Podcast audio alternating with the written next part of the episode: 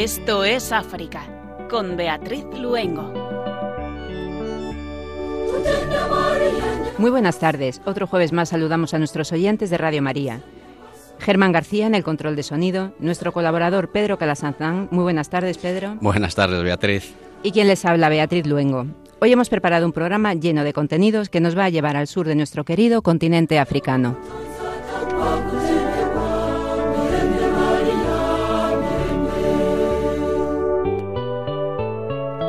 Si somos libres en el corazón, no habrá cadenas hechas por el hombre con fuerza suficiente para sujetarnos.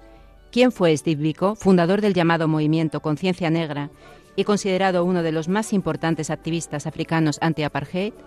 Felisa Enfume, ecuatoguineana, nos va a contar cómo fue su vida y su lucha hasta su muerte, a los 30 años de edad. También vamos a profundizar sobre Meraki Bai, que es una ONG que se encuentra en Sudáfrica la llevan unos jóvenes. Vamos a conocer, pues, de la mano de estos jóvenes, el trabajo que están haciendo allá en Sudáfrica. Benedicto Dasua, mártir y primer y único hasta ahora, beato de la Iglesia Católica Surafricana.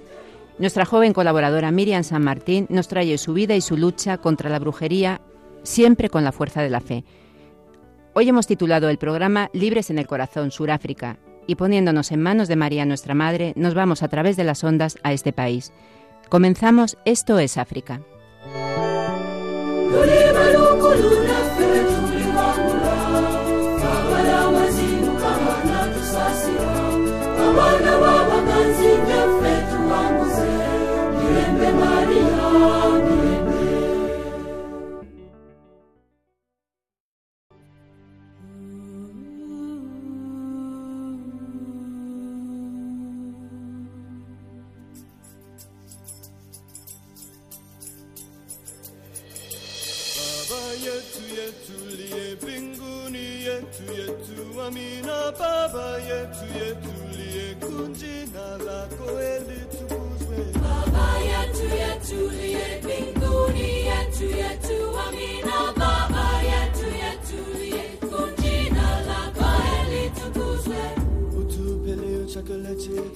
La inseguridad amenaza a nuestros países, denuncian los obispos de Burundi, República Democrática del Congo y Ruanda. Una vez más nos preocupa el activismo de los grupos armados y la inseguridad en las zonas fronterizas entre nuestros tres países. Esta situación sigue causando numerosas víctimas y la migración de las poblaciones. Nos sentimos cerca de todas las víctimas de la violencia, la injusticia y el ébola, que confiamos a Dios en nuestras oraciones. Animamos a los responsables políticos a desarrollar el diálogo como medio para la resolución de conflictos, han dicho los obispos de estos tres países en una, en una declaración hecha al final de la decimotercera Asamblea Plenaria de la Asociación de Conferencias Episcopales de África Central, celebrada en Kinshasa.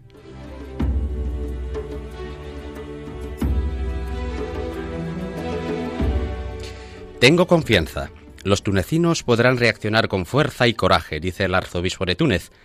En este país, el pasado 27 de junio, un terrorista suicida explotó junto a un vehículo policial, matando a un policía y hiriendo a, otros ocho. Otro terrorista se suicidó en la entrada del complejo de seguridad de Gorjani, en las afueras de la capital, hiriendo a cuatro personas.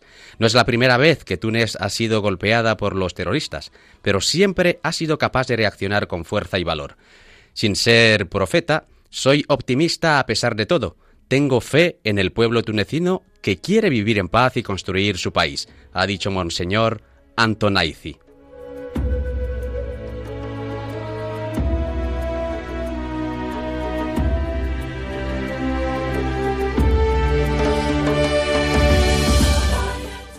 África SECAM, mes misionero extraordinario y jubileo. Los africanos tienen la tarea de evangelizar el continente.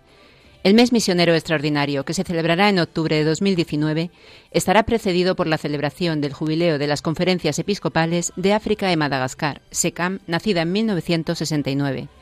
Es una ocasión especial para hacernos eco una vez más de la llamada profética que el Papa Pablo VI dirigió a los africanos en Kampala en julio de 1969. Los africanos son misioneros para sí mismos, tenemos el deber y la tarea de llevar sobre nuestros hombros el destino evangélico de nuestro continente, ha explicado el teólogo marfileño padre Don Alzagore de la Sociedad de Misiones Africanas.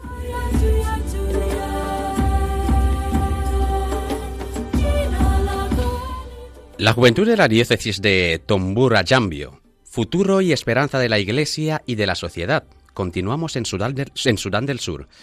Con este espíritu se ha organizado en esta diócesis el segundo encuentro diocesano anual para niños y jóvenes en la parroquia de Santa María de Jambio, en el sur de Sudán. Participaron centenares de jóvenes, miembros de asociaciones y movimientos de la iglesia local. El evento se celebra cada año y este año terminó con una santa misa en la solemnidad de la Santísima Trinidad. Durante la celebración los jóvenes se comprometieron a implicarse en la sociedad para vivir y dar testimonio de vida según el Evangelio de Cristo.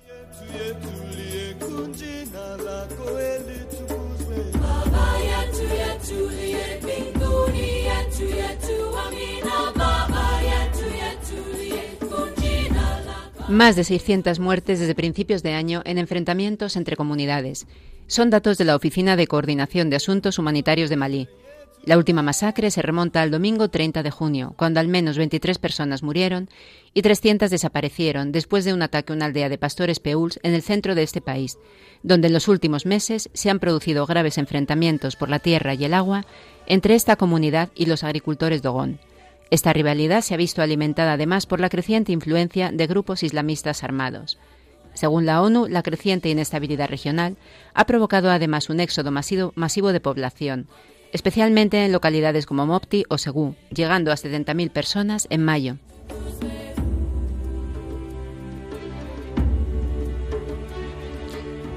Zona continental de libre comercio, un paso importante para el desarrollo económico de África. Más de mil millones de personas de 55 países forman la base sobre la que se construirá la zona de libre comercio continental africana. La iniciativa surgió durante la cumbre de estados de la Unión Africana en Níger, celebrada los días 7 y 8 de julio y en la que participaron los presidentes de los países de la Unión Africana. A partir de ahora, los países africanos podrán circular y vender sus productos en toda África sin impuestos ni restricciones. África se convierte así en un gran mercado libre abierto a todos los africanos, un acontecimiento en la historia de este continente, según ha dicho el padre Don Alzagore de la Sociedad de Misiones Africanas. Hoy nos gustaría pedir muy especialmente por la situación que se está viviendo en Mali, que María proteja a este país de gran belleza y cesen los enfrentamientos entre hermanos. Le pedimos también que ablande los corazones de aquellos que alimentan el mal y provocan los conflictos.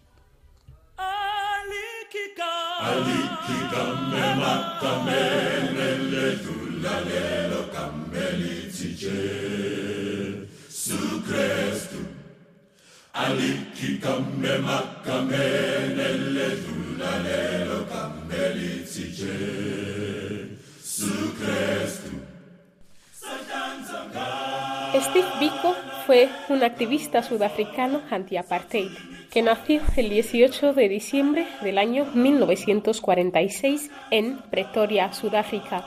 Se educó en Lovedale College y en el año 1966 ingresó en la Universidad de Natal para estudiar medicina.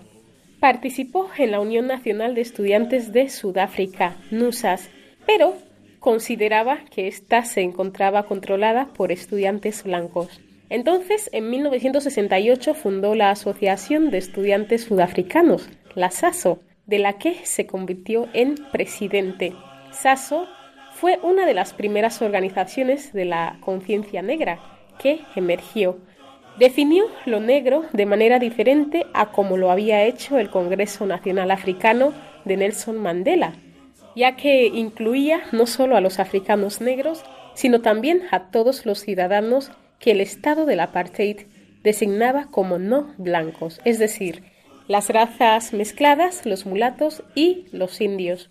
Por estas actividades, un año más tarde, en el año 1969, Biko fue expulsado de la universidad. En 1972 fundó el programa de la comunidad negra en Durban, para el desarrollo político y socioeconómico de los hermanos de la comunidad negra de Sudáfrica y estimular de esa manera las acciones positivas para la autoemancipación del inhumano sojuzgamiento del apartheid. Entre los proyectos de este programa estaba la publicación de la revista Negra, un esfuerzo por analizar las tendencias de las corrientes políticas y de la cual Biko era el editor. En febrero de 1973 la revista Negra fue cerrada y Biko quedó en arresto domiciliario. Se le prohibió participar en ninguna actividad de ninguna organización y fue desterrado por cinco años a su ciudad natal, King Williamstown.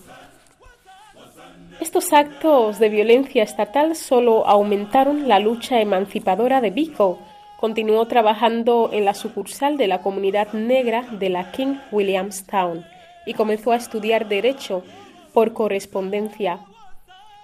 En diciembre de 1975 sus prohibiciones aumentaron e incluso se le impidió trabajar en el programa comunal. En el año 1975 fundó el Zimmel Trust Fund para ayudar a los presos políticos y sus familiares, y el Ginsberg Educational Trust para ayudar a los estudiantes víctimas de la persecución racista. En 1976 fue elegido secretario general de esta organización. En el mismo año, la Convención del Pueblo Negro, la BPC, efectuó su congreso en Durban, a la que Biko no pudo concurrir. La BPC lo eligió presidente honorario. Una cosa que ocurrió durante estos años fue la masacre de estudiantes de Sueto, ocurrido el 16 de junio de 1976. El 16 de junio de 1976 ocurrió la masacre de estudiantes de Sueto, quienes realizaron la manifestación con el fin de oponerse a las políticas educativas que instalaba el Partido Nacional durante el régimen del apartheid. De esta manera, los líderes de Sueto pidieron al gobierno de Sudáfrica que negociara el futuro del país con Nelson Mandela, Roberto Sobukwe y Steve Biko. Dada la importancia que jugó Biko y el movimiento de conciencia negra, BCM por sus siglas en inglés, en la organización y posterior levantamiento de Sueto, las autoridades comenzaron a señalarlo como culpable con insistencia. Por ello, después de estos sucesos, Vico fue detenido en varias ocasiones. En agosto de 1976 fue arrestado y condenado a confinamiento solitario por 101 días. En marzo de 1977 nuevamente fue arrestado, detenido y liberado bajo fianza en julio de 1977 se le aplicó el mismo procedimiento. Nunca fue acusado de actos de violencia. Hablando de su asesinato el 18 de agosto de 1977, Vico fue detenido en un retén policial en Puerto Elizabeth y encarcelado bajo la ley antiterrorista número 83 de 1967 e interrogado por agentes de la Policía de Seguridad. El interrogatorio tuvo lugar en la sala de policía 619 del edificio Sanlam en Puerto Elizabeth. El interrogatorio duró 22 horas e incluyó la tortura y la paliza que le provocaron el estado de coma. Desde ahí fue llevado hasta la comisaría de Walmer, posiblemente ocurrido el 20 de agosto. En un suburbio de Puerto Elizabeth, donde fue encadenado inconsciente a la reja de una ventana durante todo un día. Se presume que mientras estaba en este sitio sufrió otra lesión importante en el cráneo.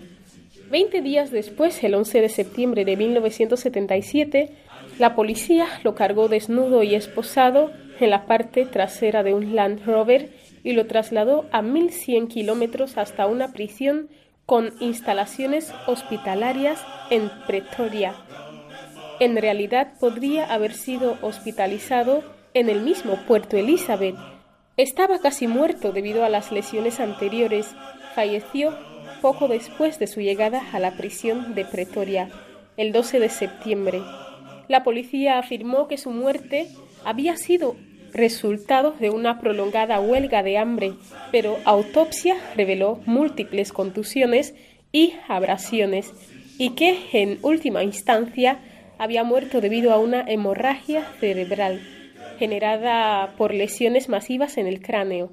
La verdad acerca de la muerte de Biko fue expuesta por Donald Woods, periodista, editor y amigo íntimo de Biko, junto con Helen Zill, quien más tarde sería la líder del partido político Alianza Democrática.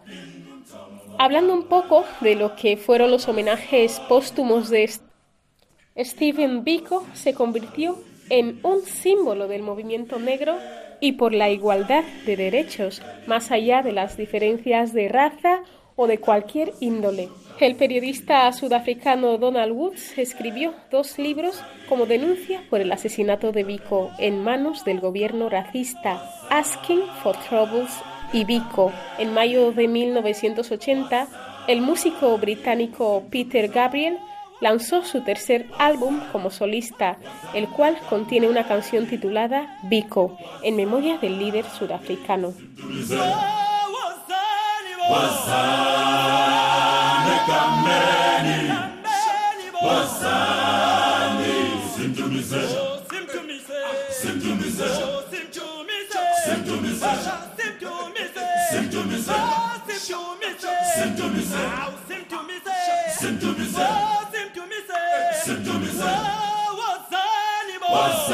wasaana kambeni. Wasani simtumize. Wasan wasanne kambeni. Wasani simtumize. Wasan wasanne kambeni. Wasani simtumize.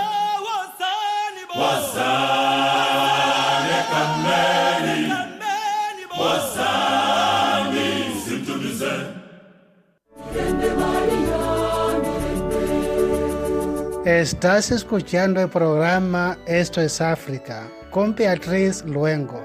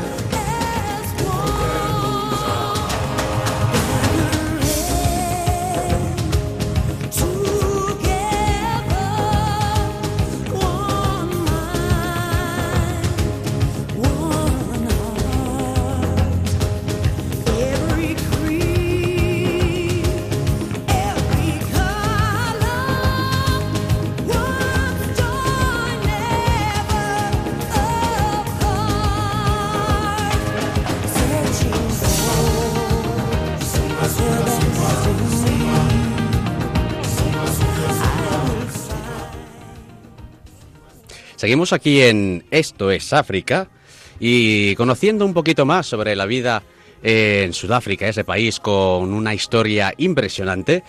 Nos vamos a acercar a ese país en el continente africano a través de una ONG, un proyecto que llevan unos jóvenes, eh, se llama Meraki Bay Project. Y para ello tenemos al otro lado del teléfono a Ignacio Alonso, que es el cofundador de esta ONG. Ignacio, buenas tardes. Hola, buenas tardes. ¿Qué tal? Eh, ante todo, estamos bien. Gracias por acertarnos esa entrevista y gracias eh, por el tiempo que vas a invertir y para contarnos eh, sobre todo la vida en Sudáfrica, tu experiencia, y, también contarnos sobre el proyecto. Y vamos a empezar por ahí, por ese proyecto, por esa ONG.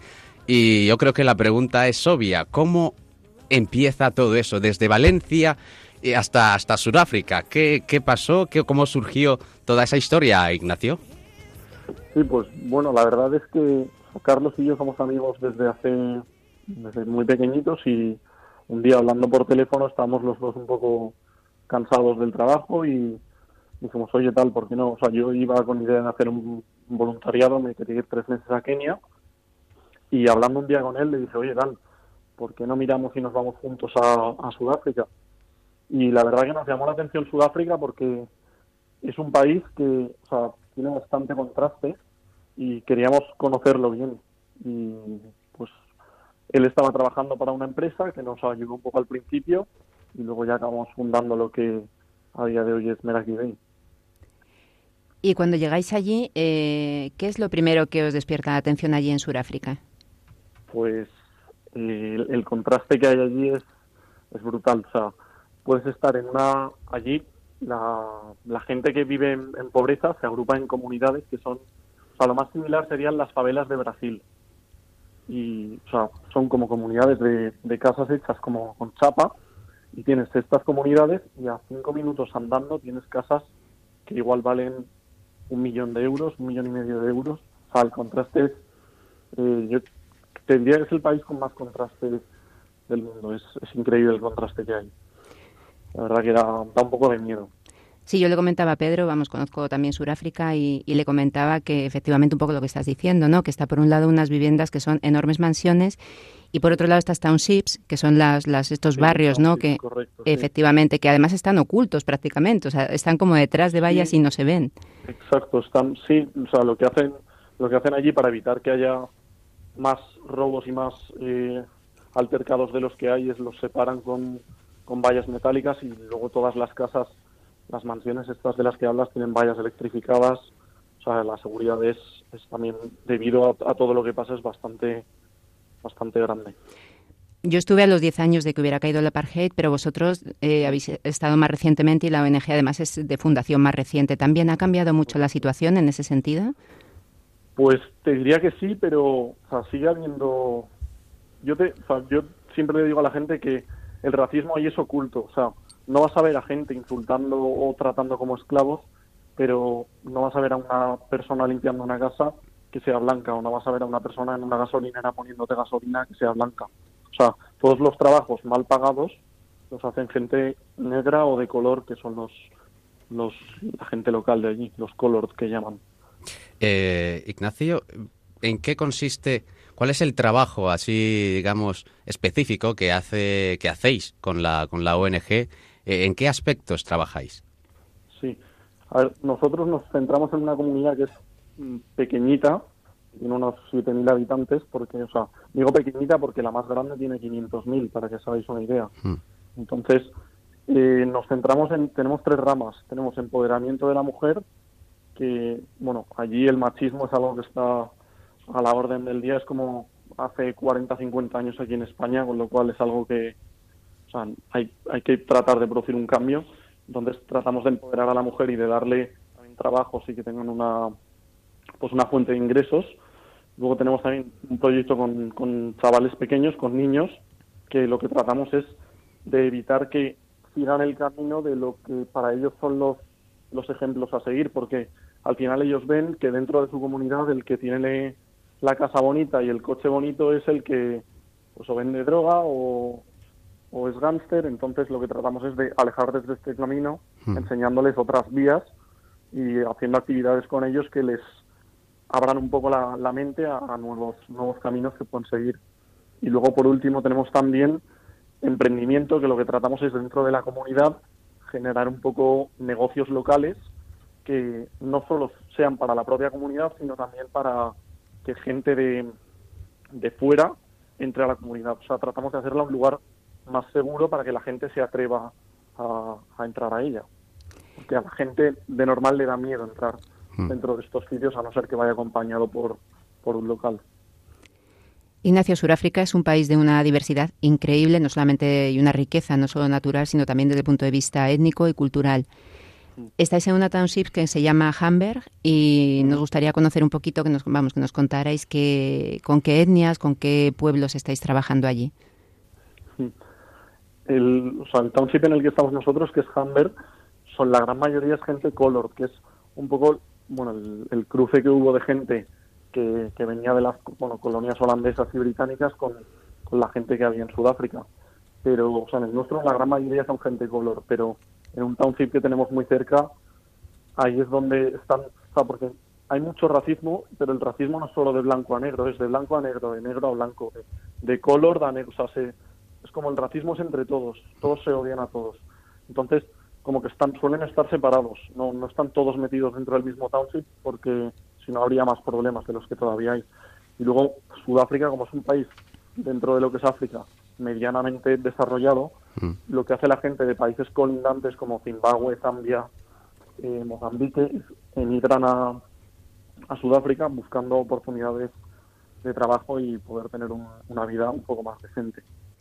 Eh, en ese sentido, teniendo en cuenta todo lo que nos estás diciendo, pero el tema del racismo, y ese odio interno, ¿cuáles son las principales eh, dificultades que puedes, eh, digamos, resaltar a la hora de, de emprender ese, ese proyecto?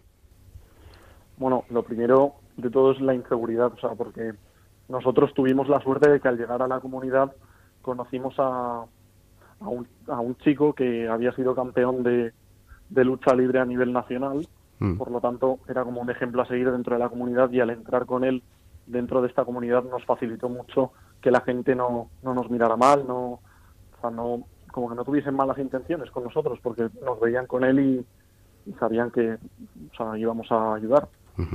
eh, pero luego, por otro lado, también la, la, cultura es totalmente diferente. O sea, el, el, sentido de la responsabilidad, la gente de allí la, lo tiene totalmente. O sea, no, no carecen de él, vaya.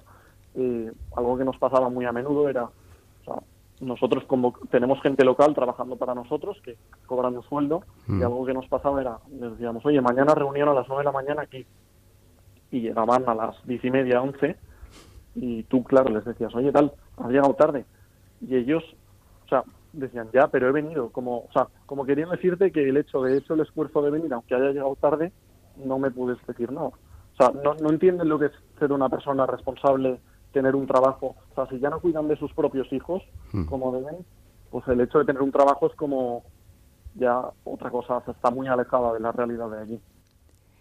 Antes comentabas un poco también la llegada de, gente de países vecinos, ¿no? Que van a Sudáfrica en busca de trabajo, de mejores condiciones. Y en estos, en estos África muchas veces en las noticias vamos hablando, bueno, de los obispos que, que están comentando la necesidad de que desaparezca este racismo hacia la persona que llega y bueno, que están viviendo en condiciones muy duras, ¿no? ¿Cómo está el tema de la inmigración también allí? Porque en Europa lo vivimos muy de cerca, pero también Sudáfrica en este momento está recibiendo muchísimo la llegada de gente. Sí, a ver, o sea, el, problema es como os he dicho antes que lo que pasa es que la gente, o sea, llegan y no, no hay, o no hay problemas a nivel, yo creo que tan tan exagerado como en Europa, pero el problema es una vez están allí que no se les facilita para nada el adaptarse al país, el encontrar un trabajo, porque ten en cuenta que Sudáfrica ya de por sí ya tiene un montón de paro, de gente en mm. la calle, gente viviendo en condiciones por debajo de las establecidas, con lo cual el hecho de que venga más gente, yo creo que para el país es como que no, o sea, no, no, no buscan ayudarles. Y, o sea, el problema es que la gente de allí debe, o sea, deberían mentalizarse de que el odio no, no les lleva a ningún lado y deben tratar de ayudar. Y es algo que a día de hoy no, no está nada presente en, la mentalidad de la gente blanca sudafricana. Eh, Ignacio, eh, yo creo que es, es importante y todos los que nos escuchan, eh, escuchándote, también se dan cuenta de la importancia del trabajo que hacéis, sobre todo con, con, los niños y con esas familias, intentar alejarles de esa situación de peligro, pero cuando estáis, por ejemplo, aquí en, España, ¿cómo queda la ONG o qué actividades hacéis vosotros aquí para, dar a conocer ese proyecto? O sea, nosotros tenemos ahí un coordinador local que con el que hablamos a diario para o sea, controlar que todo esté, esté bien. Sí que es verdad que no estando allí es mucho más difícil y, pues bueno, de vez en cuando se intentan escaquear, por así decirlo, con lo hmm. cual hay que estar muy pendientes de ellos. Hmm. Pero bueno, tratamos de aquí, tratamos desde aquí hablar constantemente todos los días, o tanto Carlos como yo con ellos, para tener un control lo más adecuado posible. Y luego aquí también lo que hacemos es, para dar a conocer y conseguir financiación, organizamos eventos. Tuvimos hace hace un par de semanas tuvimos un torneo de pádel benéfico que recaudaba fondos. Luego también hicimos un como una charla en, en, un, en un restaurante aquí en Valencia, de, al que vino también un montón de gente y luego queremos hacer también cenas benéficas. O sea, nuestro trabajo desde aquí es un poco la parte interna de, lo que es la ONG ahora mismo y luego organizar eventos para recaudar fondos. Luego en octubre queremos mandar a un chico para allí que se va a quedar un año y medio y ahí ya sí que queremos continuar ampliando los proyectos, reforzarlos, pero sin estar nosotros ahí ahora mismo es un poco complicado. Entonces nuestra idea ahora mismo es mantenerlos, que no está siendo nada fácil por, porque la situación es complicada, pero pero bueno, lo conseguiremos. Llegaremos hasta octubre y en octubre llegan refuerzos para allí y ya iremos para adelante. Pues vámonos otra vez para Sudáfrica y en concreto con los, con los niños, ¿no? Esos niños africanos que nos enamoran a todos. Y cuéntanos un poquito, eh, por ejemplo, qué actividades realizáis con ellos para evitar que, pues eso, que estén cogiendo malos ejemplos, que caigan en la droga, que realices actividades de tipo deportivo o en las escuelas. A ver, lo que hacemos es, sea, tenemos unas actividades extraescolares con ellos, ¿vale? Son hacemos actividades con ellos lunes, miércoles, jueves y viernes. Los lunes hacemos manualidades eh, o sea, son todas actividades un poco educativas, tratando de enseñarles también como algo que tenga un poco de fondo, ¿no? O sea, no es simplemente jugar con ellos y ya está, sino tratar de explicarles algo que les vaya a servir en, su vida. ¿vale? Entonces, los lunes tenemos un poco manualidades, luego los miércoles sigues un poco un día más de deporte y ya está. Y los jueves hacemos talleres de life skills, que es bueno, pues enseñarles un poco cosas que a nosotros nos han enseñado nuestros padres, como puede ser, oye, me tengo que lavar los dientes dos veces al día eh, lo que es la pubertad. son situaciones que tratamos de introducirles, de explicarles a ellos para que estén un poco más conscientes de la situación. Y luego los viernes, que es la parte más entretenida, yo creo, la que más les gusta a ellos, hacemos una salida de la comunidad y nos los llevamos a, pues, a un museo, eh, a ver el, el, Museo Naval, luego también nos llevamos al cine un día, que creo que habían estado, de los 30 niños que nos llevamos, habían estado en el cine, creo que dos. O sea, que todo ese, todo ese tipo de actividades de salir de la comunidad son para ellos como no lo he hecho nunca, me está encantando esto y como abrirles un poco los ojos a que vean lo que hay fuera de la comunidad, porque ellos muy pocas veces, por no decir ninguna, han salido de, de la comunidad y para ellos eso yo creo que les está abriendo bastante los ojos y en un futuro lo podré confirmar y va a ser algo que, les sirva bastante.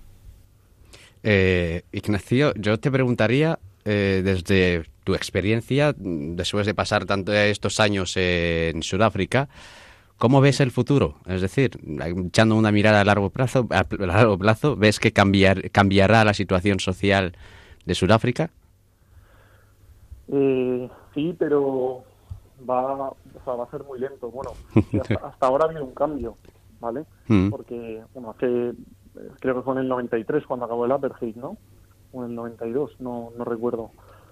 Entonces, ha habido un cambio, pero el cambio va a ser muy lento porque, o sea, el problema es que la gente blanca de allí, aunque no lo muestren, siguen pensando que los, la, gente negra y la gente color es, es, gente que no, o sea, sigue habiendo mucho racismo. Entonces, hasta que el, el blanco no cambie la mentalidad de atacar, o sea, no atacar físicamente, sino, o sea, no literalmente, pero atacar a, la persona negra y a la color, hmm. no va a haber un cambio. Entonces, yo creo que la, ayuda que todas las asociaciones, fundaciones que van para allí, creo que es muy importante porque tratan de inculcarles valores a la gente de color o a la gente negra que, que por desgracia no están adquiriendo hasta ahora. Y ahora, pues preguntándote también desde tu experiencia, ¿no? Eh, después de haber estado allí, has fundado una ONG, mantienes contacto con la gente de allí, ¿qué es lo, y sobre todo para nuestros oyentes, ¿no? ¿Qué es lo primero que se te viene a la cabeza cuando escuchas Suráfrica?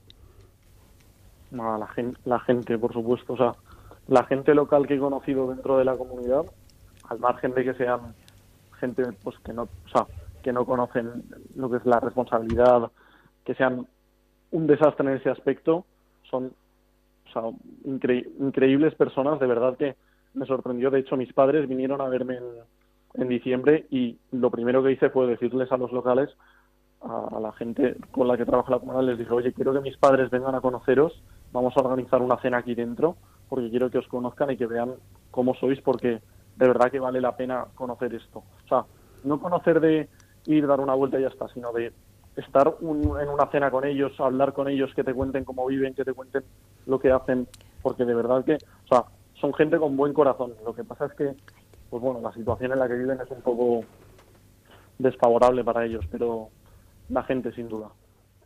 Eh, yo te preguntaría, en caso de que tuvieras que recomendar a alguien que visite el país, ¿por qué lo harías? Bueno, eh, Primero porque es un país que, o sea, a nivel de naturaleza, yo es de los que más me ha sorprendido hasta ahora. Tiene unas playas, unos parajes increíbles y luego, bueno, aparte del tema de safaris que puedes hacer por la zona noreste del país, o sea, es un país que a nivel naturaleza mm. es increíble. Mm. Pero luego también eh, la gente de allí, de verdad que, o sea, es, es muy interesante conocerles y conocer cómo viven su cultura, mm. porque, como se estaba comentando, al margen de lo que se ve desde fuera, si, si de verdad acabas entrando dentro a conocer y tienes la oportunidad de entrar en una comunidad y conocer a la gente, la gente es, es increíble. Entonces yo creo que el tema de la naturaleza que a mí me sorprendió, de hecho me estoy planteando volverme para allí, en cuanto pueda lo haré, y luego también el tema de, de las personas. Ignacio, tengo que decir que estoy de acuerdo completamente contigo en lo de la naturaleza, en lo de las personas. Creo que Sudáfrica es un país maravilloso. Y desde luego sí que los parques de allí bien merecen una visita, desde luego, y además con tiempo. Y desde luego hay que reconocer que la gente es encantadora. O sea que te estoy diciendo que sí con la cabeza todo lo que vas diciendo. Pero ahora yo te preguntaría, una vez aquí, porque los que hemos visitado algún país de África, casi todos coincidimos que África de una forma u otra te cambia la vida, ¿no? Y luego te, cuando llegas aquí, pues te cambia muchas, la forma de ver muchas cosas. ¿Qué es lo que ha cambiado tu vida tras, no sé si conoces otros países más de, de, África, pero qué es lo que ha cambiado tu vida tras la visita, por ejemplo, de Sudáfrica o de cualquier otro país de allí que hayas conocido de África?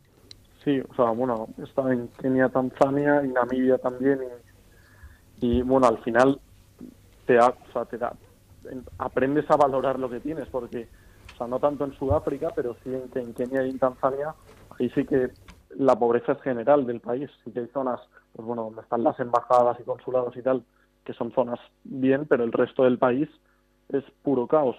Entonces aprendes a valorar, o sea, yo no me di cuenta de lo que de lo que tenía y de la suerte que estaba teniendo hasta que llegué allí y vi con, con qué poco podía vivir la gente, que allí con un euro, o, sea, en Kenia y en Tanzania podía comer con por un euro. Y pensaba, jope, es que eso en, España es impensable.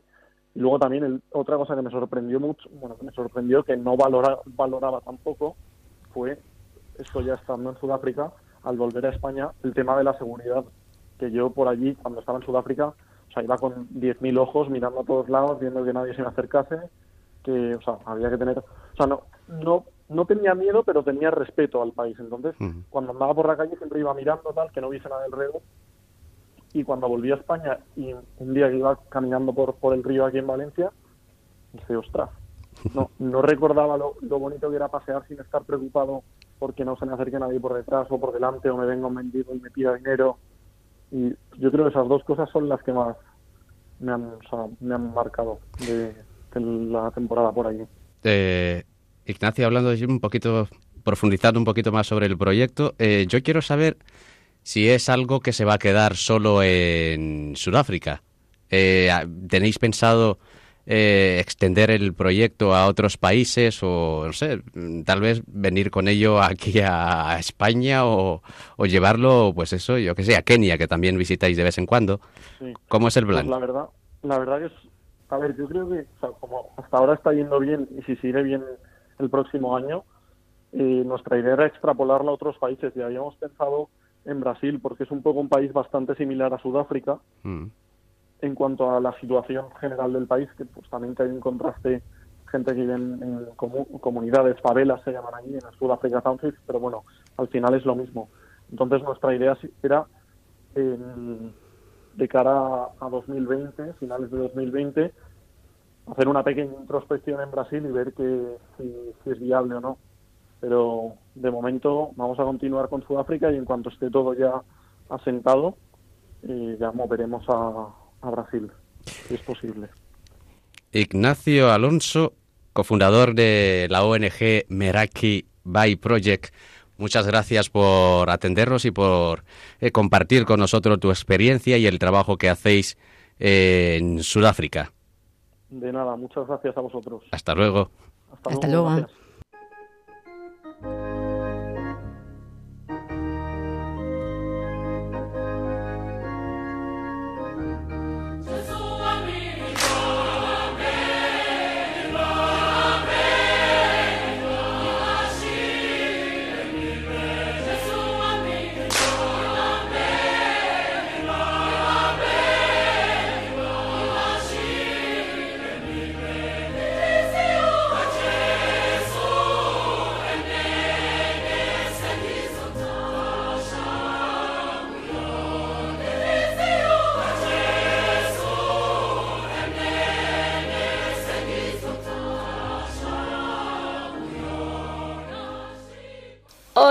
En Esto es África, nos gustaría que conocierais a Benedicto Dasgua, mártir y primer y único hasta ahora beato de la Iglesia Católica Surafricana. Samuel Benedicto Dasgua nació en la provincia surafricana de Limpopo en 1976. Su familia y clan pertenecen a la misteriosa etnia Lempa, llamados los judíos negros. La familia Dasgua era conocida por ser la saboriosa, emprendedora y hospitalaria. El pequeño Samuel fue pastor antes de ir a la escuela y atendía el huerto de la familia con su padre. Cuando murió su padre, él se volcó en trabajar para mantener a sus hermanos pequeños. Haciendo trabajos temporales, un verano en Johannesburgo se hizo amigo de un joven blanco católico, el primero que trataba. También eran católicos algunos compañeros suyos de trabajo de la etnia Sagan. El mensaje católico llamó su atención y de vuelta a su pueblo, Bae se apuntó a catequesis que le impartía bajo una higuera. Su catequista le impactó profundamente. Se llamaba Benedict Risimati y años después de quedarse viudo se ordenó sacerdote. Después de dos años de formación, Samuel fue bautizado. Tenía 17 años y eligió como nombre cristiano Benedict, porque le gustaba el lema de San Benito, reza y trabaja. Benedicto consiguió su título de maestro y pudo hacer lo que más le gustaba, trabajar con los jóvenes, tanto de maestro como de animador juvenil en la iglesia. Le gustaba organizar grupos de chicos y chicas que se iban en fin de semana al campo y les enseñaba actividades tradicionales. También le gustaba fomentar el deporte entre los jóvenes. Durante su aprendizaje como católico, se dio cuenta de que la brujería era contraria a la relación de confianza y amor que Dios esperaba de sus hijos, y tanto en su vida privada como en público asumió una fuerte posición contra la cultura de la brujería. Denunció también que, por creer en la brujería, unas personas matarán a otros acusándoles de brujos. Luchó también contra el uso de amuletos y de supuestos remedios contra el mal de ojo. En esa época era respetado por la comunidad y ayudaba a los más necesitados. Colaboró en la construcción de la primera iglesia católica y famoso por su honestidad e integridad. Llegó a ser secretario del consejo del jefe local y director de la escuela. En noviembre de 1989 cayeron unas lluvias fortísimas en la región con una gran abundancia de rayos, que provocaron incendios y destrozos. Se creó la conciencia entre muchos habitantes que buscaban a quién culpar de que los brujos habían traído tanto mal. Lo mismo se repitió en 1990 fuertes lluvias y rayos, que hicieron que el consejo local organizara una reunión. Antes de que llegara Benedicto, el consejo acordó contratar a un curandero brujo bueno que localizara a los culpables, brujos malos. Cuando Benedicto llegó, les explicó que los rayos son un fenómeno natural y que no tenía sentido acusar a la gente de ser brujos y causantes de desastres. También les dijo que su fe católica le impedía entregarse a nada relacionado con la brujería. Cuando el 2 de febrero, anocheciendo, volvió a su casa, un grupo de personas surgió del bosque y le agredieron tirándole piedras. Y le agredieron tirándole piedras, perdón. Ensangrentado y herido, huyó y se ocultó en una cabaña pero los perseguidores amenazaron a la dueña y él tuvo que mostrarse. Les preguntó por qué querían matarlo. Ellos no respondieron, y cuando uno de ellos se acercó con un garrote de madera, Benedicto supo que era el final, y recitó rápidamente Señor, en tus manos encomiendo mi espíritu. En su entierro, ese año 1990, en el que participaron numerosos sacerdotes. El clero vestía las estolas rojas que celebraban a los mártires cristianos. Los cristianos del lugar sabían que había muerto por oponerse a la cultura de la brujería y por dar testimonio de Cristo. Ese convencimiento de los fieles cuenta desde el 22 de enero de 2015 con la firma del sumo pontífice que reconoce su muerte de mártir, que dará a Sudáfrica su primer ciudadano en los altares y a todo el mundo un ejemplo de fe y entereza.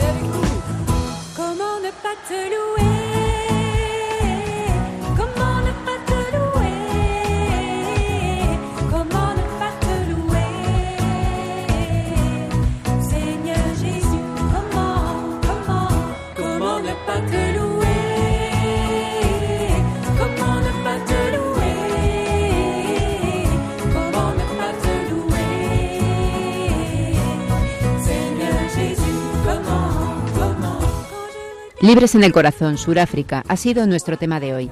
Con él nos hemos ido al sur del continente africano y lo hemos hecho acercándonos a las vidas de dos surafricanos, vidas significativas por motivos completamente diferentes. Steve Biko, una de las figuras más emblemáticas en la lucha contra la apartheid, y Benedicto Dasua, mártir y primer y único hasta ahora beato de la Iglesia Católica Surafricana. Vidas que nos han contado Felisa Enfumi y Miriam San Martín. También eh, nuestro buen amigo eh, Ignacio Alonso, cofundador de la ONG Meraki Bay Project, también nos ha compartido eh, su experiencia, todo el trabajo que están realizando en Sudáfrica. Hemos podido saber a través de él pues eh, cómo es la situación social, las diferencias sociales, el tema del racismo que todavía sigue presente en el pueblo sudafricano, pero tenemos fe y sobre todo sabemos que nada es imposible y que todo seguro que tenderá a cambiar.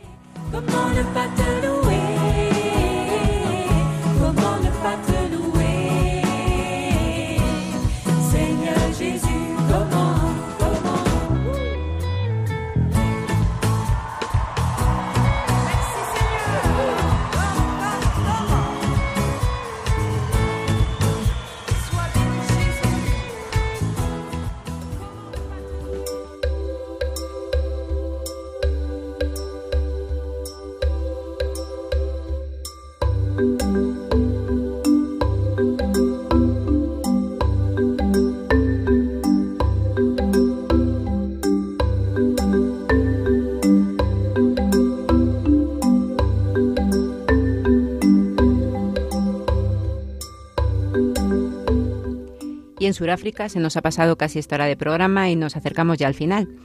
Muchísimas gracias a Ignacio Alonso, que ha estado con nosotros en el programa para darnos su testimonio sobre su experiencia surafricana y también contarnos el trabajo de la ONG de la que es cofundador, eh, la ONG Merakebay Project. Damos también las gracias a Felisa Enfume, a Miriam San Martín por ese fantástico trabajo para contarnos las vidas de Steve Biko y de Benedicto Dasua Gracias a Germán García en el control de, sonido y por supuesto a Pedro Calasán. no, no, yo creo que no hace falta que, me des las gracias. A, Germán seguro, seguro que sí, por todo el trabajo y, por la paciencia. Y nosotros eh, nos vamos ya recordándoles que el correo del programa Esto es África, y como no, siempre invitándoles a seguir escuchando la programación de Radio María. Terminamos con música, ¿eh? este precioso Gloria en Zulu, una eh, de las lenguas surafricanas. En 15 días, si Dios quiere, estaremos de nuevo con ustedes acercándonos a África desde nuestra fe y de la mano de María. Que la Virgen les guarde y les acompañe siempre.